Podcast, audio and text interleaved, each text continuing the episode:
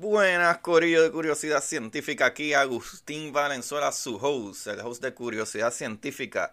Recuerden seguirme en Curiosidad Científica Podcast para que se enteren de todas las maravillas del universo en Instagram. Vayan a Instagram y chequen Curiosidad Científica Podcast todos juntos.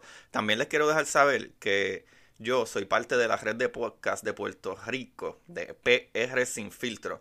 ¿Y quiénes son PR Sin Filtro? Es la compañía que te puede ayudar con tu imagen digital, tu podcast, tu programa, tu intro, un montón de cosas ellos pueden hacer por ti. Ve y chequea PR Sin Filtro, lo cual mi panita Don Juan del Campo, vayan y chequenselo en todas las redes sociales, que él les puede dar la mano, ya que él trabaja mano a mano con PR Sin Filtro. Y no solo yo y Juan, también Juan del Campo tiene su propio podcast que está muy brutal que se llama Café en Mano Podcast. Se lo pueden chequear en todas las plataformas. ¿Y saben quién más? Tenemos también a Ana Resto con su podcast de finanzas que te puede ayudar. Incluso puedes contactarte con ella para reparar tu crédito, eh, muchas cositas financieras. Ana Resto y su podcast, El Pocket. Vayan, chequénselo. ¿Y qué más tenemos? Pues Corillo, tenemos también a Jai con su podcast que se llama Mamacitas Down to Earth, lo cual ella habla de diferentes temas, ¿verdad? De mujeres, de cosas que le suceden y cositas así, que son bastante interesantes, actually. He aprendido un poquito ahí. Tú sabes que a mí me gusta aprender. So, Corillo, vayan y chequense en la, ¿verdad? La red de podcast de prsinfiltro.com slash podcast para que se lo disfruten. Ahora, vamos al capítulo. Como dice Marie Curie, en la vida no existe nada que temer, solo cosas que comprender.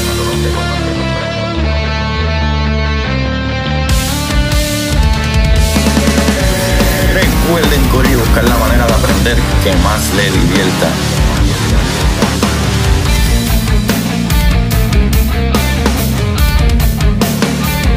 DeGrasse Tyson dice, nadie que es curioso es tonto. Las personas que no hacen preguntas permanecen ignorantes el resto de su vida. Y para ustedes, esto es curiosidad científica.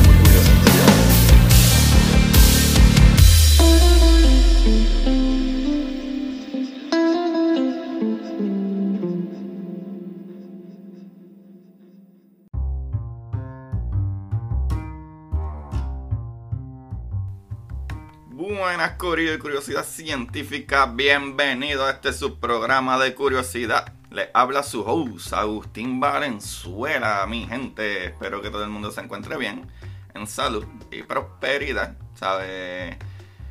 Hoy en un capítulo muy especial, ya que, ¿verdad? Eh, hemos hablado en varios capítulos de vida alienígena, ¿verdad? De extraterrestres, pero hay un paso mucho más allá, mi gente. Y, ¿verdad? ¿Qué, es exactamente lo que se considera vida? ¿Sabe? Y esto tiene que ver mucho con biología. Y es algo que a mí me encanta. Pero, ¿verdad? Y con esto dicho, deberíamos pasar al punto principal, Corilla. ¿Verdad? Que es la astrobiología. Pero antes de eso, les quiero agradecer a todo el mundo que le dio play a este programa por primera vez. Les quiero agradecer a todos ustedes, Corillo, que, ¿verdad? Me han dado cinco estrellitas. Hay unos cuantos, cinco estrellitas. Al fin las vi. no, me llegan unas notificaciones y las puedo ver. Y eso me tripea. So, gracias. Y a los que lo han compartido y eso. So, Acuérdense en seguirme también en Curiosidad Científica Podcast en Instagram para que se enteren de cosas maravillosas. Pero vamos allá, Corillo. Hoy voy a hablar de uno de los temas favoritos míos, que es la astrobiología. O sea, la biología a mí me encanta. Ya yo he hablado antes, ¿verdad? Eh, que era lo que yo deseaba estudiar, pero sucedieron unas cuantas cosas que no lo estudié. Pero vamos allá. O sea, definitivamente uno de los temas más brutales, anyway. Y creo que, ¿verdad? Podría decir que personalmente es mi favorito. Aunque todo en ciencia está brutal. ¿Verdad? Que gufio. Pero la biología es tan complicada, Corillo. Incluso en el capítulo anterior, ¿verdad? Hablé de la grandiosa mujer, eh, Rosalind Franklin, ¿verdad? Si se acuerdan, ella fue la primera en tomar la fotografía 51, que es una imagen de las bases del ADN, Corillo. Eso está brutal, ella está brutal. Eh, si no lo han escuchado, vayan para atrás. Y, ¿verdad? Eh, ella tomó esta fotografía básicamente de la estructura, más bien, ¿verdad? La estructura del ADN. Y eso está tan ridículamente brutal. Busquen esa foto, busquen en la red así mismo para que la vean. Fotografía 51 y van a verlo. Eh, la historia está súper maravillosa. Vayan al capítulo anterior, ¿verdad? Eh, donde Rosalind Franklin, eh, la biografía de ella y, cositas maravillosas con eso. pero allá vamos, ¿verdad? se preguntarán, ¿qué es la astrobiología? Mi gente, la definición medio básica de la astrobiología, ¿verdad? Se encarga del estudio y análisis del origen, existencia, evolución y distribución de la vida en el universo. Esta ciencia tiene como motivo, ¿verdad? Determinar de dónde procedemos, hacia dónde eh, vamos y vinimos y todas esas cositas. Y si es posible, ¿verdad? Eh, que existieran o que existan más como nosotros en la Vía Láctea. Y esa cuestión de más como nosotros se refiere a vida o vida inteligente o qué. Pero más adelante verán un poco de eso. ¿verdad? Aquí debo decir que se compone de la parte de la astronomía, ¿verdad? Que responde al estudio del origen de planetas, estrellas, galaxias y el universo, ¿verdad? En general. Y a la biología, que es esa parte maravillosa que se centra en el estudio de la vida, de todo lo relacionado con ella, con que tú puedas tocar un poquito de guitarra eléctrica cuando tú quieras y que tu vecino no te grite. Corillo, esto es súper interesante porque uno piensa, ¿verdad? En biología y solo piensa en ADN y raza humana y plantas y animales, pero la verdad es que nosotros eh, eh, nos dejamos llevar por lo que al momento conocemos como vida y su aparente formación. Aquí les voy a volar la cabeza un poco.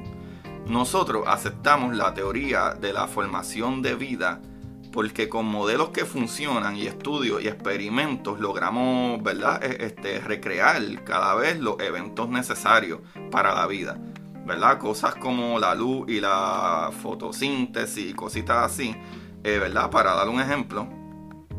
Pero, ¿qué sucede con cosas que nacen y viven y evolucionan en el fondo del mar? ¿Dónde? No. Donde no llega la luz, Corillo. Les dije que le iba a volar la cabeza. Todo el mundo habla de fotosíntesis, pero ajá.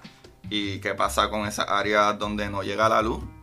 Que igual se está creando vida y formando vida. Ahora entienden lo que les digo, ¿verdad? De, que son estas hipótesis y teorías que son las que tenemos y creemos que así funcionan, pero hay muchas más cosas que seguimos descubriendo o seguimos pensando como que contra, wow, maybe no fue de esa manera completamente.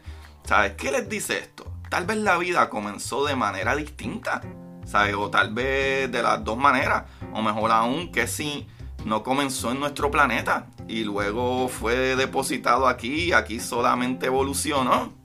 oh my god. ¿Qué tú dices, Agustín? sí, Corillo. Ah, y, hay, y hay modelos que dicen que, eh, como hemos hablado en otras ocasiones, de que en el momento de, la formación de nuestro planeta, que a lo mejor nuestra atmósfera no era tan gruesa y densa, habían asteroides y meteoros y todas esas cosas y colisiones que expulsaban material en el espacio. O sea, y podría ser que a lo mejor la vida se dio en Marte, o por lo menos vida tipo bacteria y todo eso, cuando Marte podría aguantar eh, eh, una atmósfera y se depositaron, ¿verdad? Salieron volando y piedras y cosas así se depositaron en nuestro planeta y de ahí se evolucionó la vida, ¿sabes? Hay muchas cosas que podrían pasar, ¿sabes? Pero, por ejemplo, cosas que se pregunta la astrobiología, ¿verdad? ¿Cómo comenzó la vida? ¿Cómo evolucionó a lo que hoy en día? ¿Sabes? Somos los únicos en el universo cómo será la vida en el futuro, ¿verdad? En la Tierra y en otros lugares, de haber vida en otros lugares. Eso está brutal. O sea, y eso no se queda ahí, mi gente. La astrobiología tiene más ramas que un árbol en evolución. Ven qué bueno soy en esto, ¿eh? Corillo, hablemos de la exobiología. O sea, ya le sonará, ¿verdad? Familiar. Eso de exo, ¿verdad? Que exo de afuera, fuera de sea, la exobiología, ¿verdad? Se encarga de buscar vida fuera del planeta Tierra. Esta rama es la de la, ¿verdad? de las más grandes de la astrobiología. ¿Sabe? También está la astrobotánica. Ah, para aquellos que no se les olvide echarle agua a las matas. no como a mí. que dos días después, ¡ay! Se me murió de nuevo. Pero anyway, esta es una de las más nuevas ramas, la astrobotánica. Y está, esto está súper nice. Porque uno pensaría que, ok, astrobotánica, ¿sabes a qué tú te refieres con eso? Como que buscar un, árbol de mango en, en alguna luna de Júpiter. Pues no, Corillo. Esta, es ¿verdad? Este, la astrobotánica, que es parte de la astrobiología, esta es una de las ramas más nuevas, pero no necesariamente se dedica a buscar plantas en el universo, más bien es ver o investigar, ¿verdad? Los genes de las plantas en relación con otras condiciones de la, ¿verdad? De los exoplanetas para así, con ayuda de la tecnología, adaptarlas para crecer en otros lugares y florecer la, eh, ¿verdad? el hábitat del planeta. ¿verdad? Esto les suena un poquito familiar de terraformar Marte. También hay un poco de, ufología, la cual no es muy o nada científico que estudiar. no sé, esa es mi opinión y la de muchos científicos. Pero creo que la verdad, eh, ahora vamos a lo que a mí y de seguro a ustedes le va a volar la cabeza. Después que yo les haga esta pregunta, pueden pausar unos segundos y realmente contestarse antes que yo siga hablando, ya que yo hablo mucho. Esta es la pregunta. Y de verdad, denle en pausa un ratito. Traten de contestársela eh, bastante rápido y después yo voy a seguir. Digo, yo voy a seguir hablando anyway. Pero aquí está la pregunta. ¿Qué significa la vida o estar vivos? Ok. Simplemente, a simple vista para mí es fácil decir, pero realmente yo sé lo que es estar vivo, ¿sabes? Eh, es algo, ¿verdad? Sencillo. Todo lo que respira está vivo. O sea, yo podría decir eso, ¿verdad? Lo que respira está vivo. Yo sé que, que cosas que respiran, ¿sabes? Tú, yo, tú que estás escuchando esto, están vivos. Pero tal vez, ¿verdad? ¿Respiran qué? Oxígeno. Porque las plantas están vivas y respiran o consumen CO2.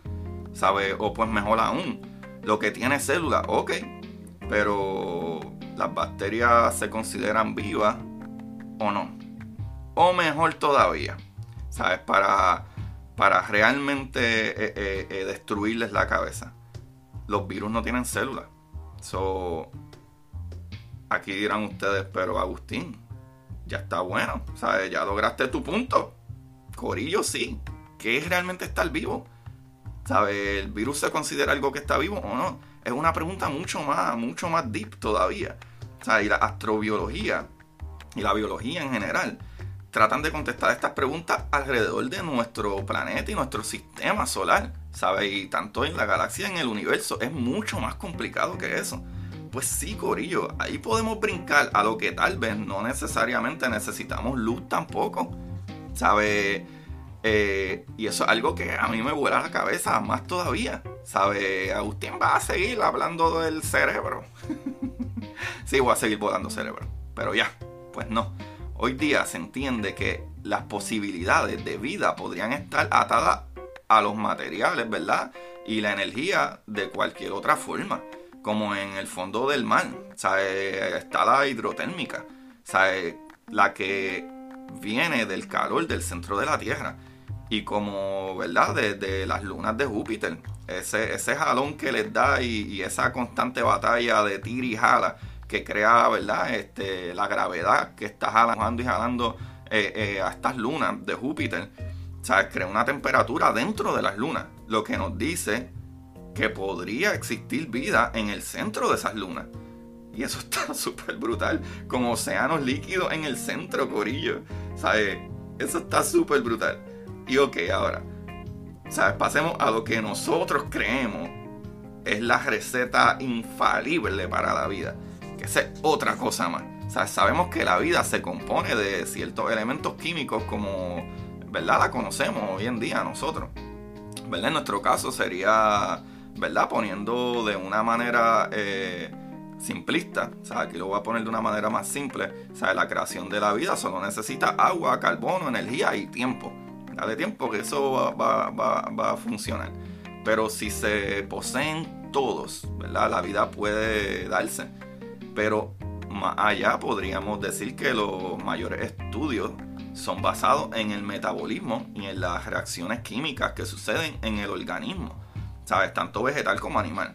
Esta parte es muy interesante ya que eh, con esta clase de estudios nos ayudaría a comprobar si hay vida en otros planetas. Pero ¿y cómo es eso, Agustín? Excelente pregunta, chavalitos. Sabemos que el oxígeno y metano no son gases muy estables que digamos. ¿Sabes? Lo que nos diría que una posibilidad de que si vemos otros lugares, ¿verdad? Este tipo de gases vemos en otros lugares, en su atmósfera de una manera estable, ¿verdad? Le podría decir, ¿verdad? Yo, de una manera estable, existe una alta posibilidad de que algo lo está metabolizando, o sea, creando. Se necesita algo vivo en muchos casos para que esto exista, ¿sabes? Estos gases. Pero esto nos lleva a otro punto en el universo completo existen estos materiales de manera gigantesca. Y nuestra galaxia no es la excepción. Pero con esto también hay posturas de la astrobiología que son más reduccionistas, ¿verdad? Como que reducen más las posibilidades. Esto dice que la eh, generación de seres vivientes es posible a partir de factores determinantes, ¿verdad? Ligados o atados a las leyes del universo. Lo cual dice que la vida sucederá siempre y cuando el contexto, ¿verdad? Y la situación sean las correctas. ¿Sabe qué nos dice esto? Que básicamente la hipótesis que parte de esta creencia es comprobable a partir de la experimentación y si se tienen todas las herramientas para hacerlo. O sea, no es tan simple, Corilla pero puede suceder, lo cual, ¿verdad? Claro, es fácil para mí decirlo cuando estoy vivo y ustedes me están escuchando, ¿sabes? Creo que con esto dicho, me puede, me, ¿verdad? Me puedo despegar un poco y volarles la cabeza una vez más. La astrobiología está solo buscando vida de cualquier forma, color y sabor, o mejor dicho, tamaño. Piensen más allá. ¿Y qué con la evolución? ¿Cómo llegamos a ser como somos? Ay, mi madre, esto será un tema, ¿verdad? Para mucho luego, pero pónganse a pensar, ¿qué nosotros conocemos realmente como vida? Que esos fueron los errores que se cometieron en la misión Viking cuando tratamos de buscar vida, porque pusimos un caldito ahí de sopa, ¿verdad? Eh, recogiendo materiales del, del suelo de Marte para ver si se detectaba algún tipo de metabolización, ¿sabes? Que, que metabolizara algo, algo que está consumiendo eh, esa comida, ese alimento, que lo metabolice. ¿Sabes? Hay muchas maneras de identificar la vida en nuestro planeta y hay un montón de diferentes tipos de vida en nuestro planeta. Cosas como eso. Hoy en día, los virus. Los virus no, no tienen células, ¿sabes? Pero es un tipo de algo que está vivo. So, creo que es mucho más difícil interpretar qué es lo que está vivo. Y por eso fue la pregunta, ¿qué es lo que ustedes realmente piensan que está vivo? Y a lo mejor es súper fácil de contestar, pero esto va mucho más adentro. Y ni siquiera los biólogos o astrobiólogos tienen la contestación perfecta de que, ok, esto está vivo. Pero eso hace mucho más difícil, o maybe hasta mucho más simple, buscar diferentes aspectos de cómo estudiar vida en nuestro planeta fuera de nuestro planeta, en nuestro sistema solar e incluso en nuestra galaxia o más allá en otras galaxias que son mucho más difíciles obviamente de estudiar, serían solo por observaciones, ¿verdad? De acuerdo a esos gases que como dije, cosas como oxígeno y metano no son muy estables. Solo lo cual nos dice que de encontrarse estos tipos de gases en las atmósferas de otros planetas, la posibilidad de que exista vida en ellos es más alta o sube un poco más. Pero ahí está lo brutal. Solamente estamos hablando de vida y vida a nivel simple y sencillamente básico como una bacteria, ¿sabes? O, algo microscópico. Pero, wow, desde ese punto hasta llegar a donde estamos, a la evolución de animales que son gigantes y pesan toneladas, o tal vez animales que desarrollaron su cerebro, su habla, o, o animales como nosotros que aparentemente somos inteligentes y creamos computadores y creamos estos equipos y creamos la radio y creamos esta, eh, eh, descubrimos cómo transportar información de esta misma manera que ustedes me están escuchando por frecuencias radiales. Es mucho más complicado y eso a mí me vuela la cabeza. La astrobiología definitivamente es una de las ciencias más brutales y es una de las ciencias que hoy en día yo considero que es de las más importantes porque nos tenemos que preguntar de dónde salimos, hacia dónde vamos y cómo vamos a terminar. Y eso es un tema súper, súper doblador de mente. Y no sé ustedes, pero a mí la existencia, estar aquí, es algo que se podría decir para mucha gente y lo entiendo cuando dicen milagro o milagroso o fue creado por un ser supremo.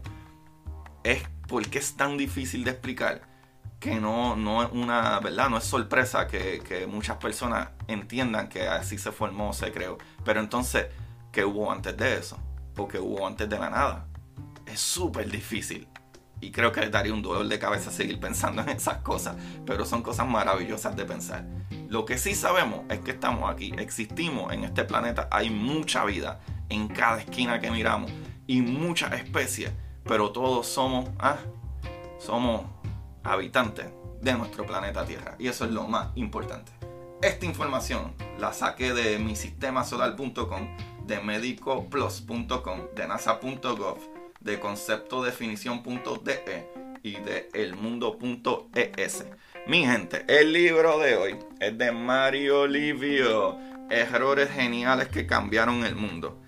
Errores geniales que cambiaron el mundo, de Mario Livio, autor del bestseller internacional La proporción aurea. Uy, aurea, actually. Tiene acento en la La proporción aurea, de Mario Livio y este libro que yo tengo es Errores Geniales que cambiaron el mundo. Mi gente, ahí los dejo maravillosos para que piensen en su existencia y piensen una vez más. Encontrar vida fuera de nuestro planeta algo incluso un poquito, eh, ¿verdad? Que da miedo. Pero más miedo yo creo que sería saber que somos los únicos en la galaxia o en el universo. ¡Wow! Eso sí que me para los pelos. Ahí los dejo mi gente. Recuerden buscar la manera de adquirir conocimiento que más le divierta. Bye bye. Para ustedes, esto es curiosidad científica.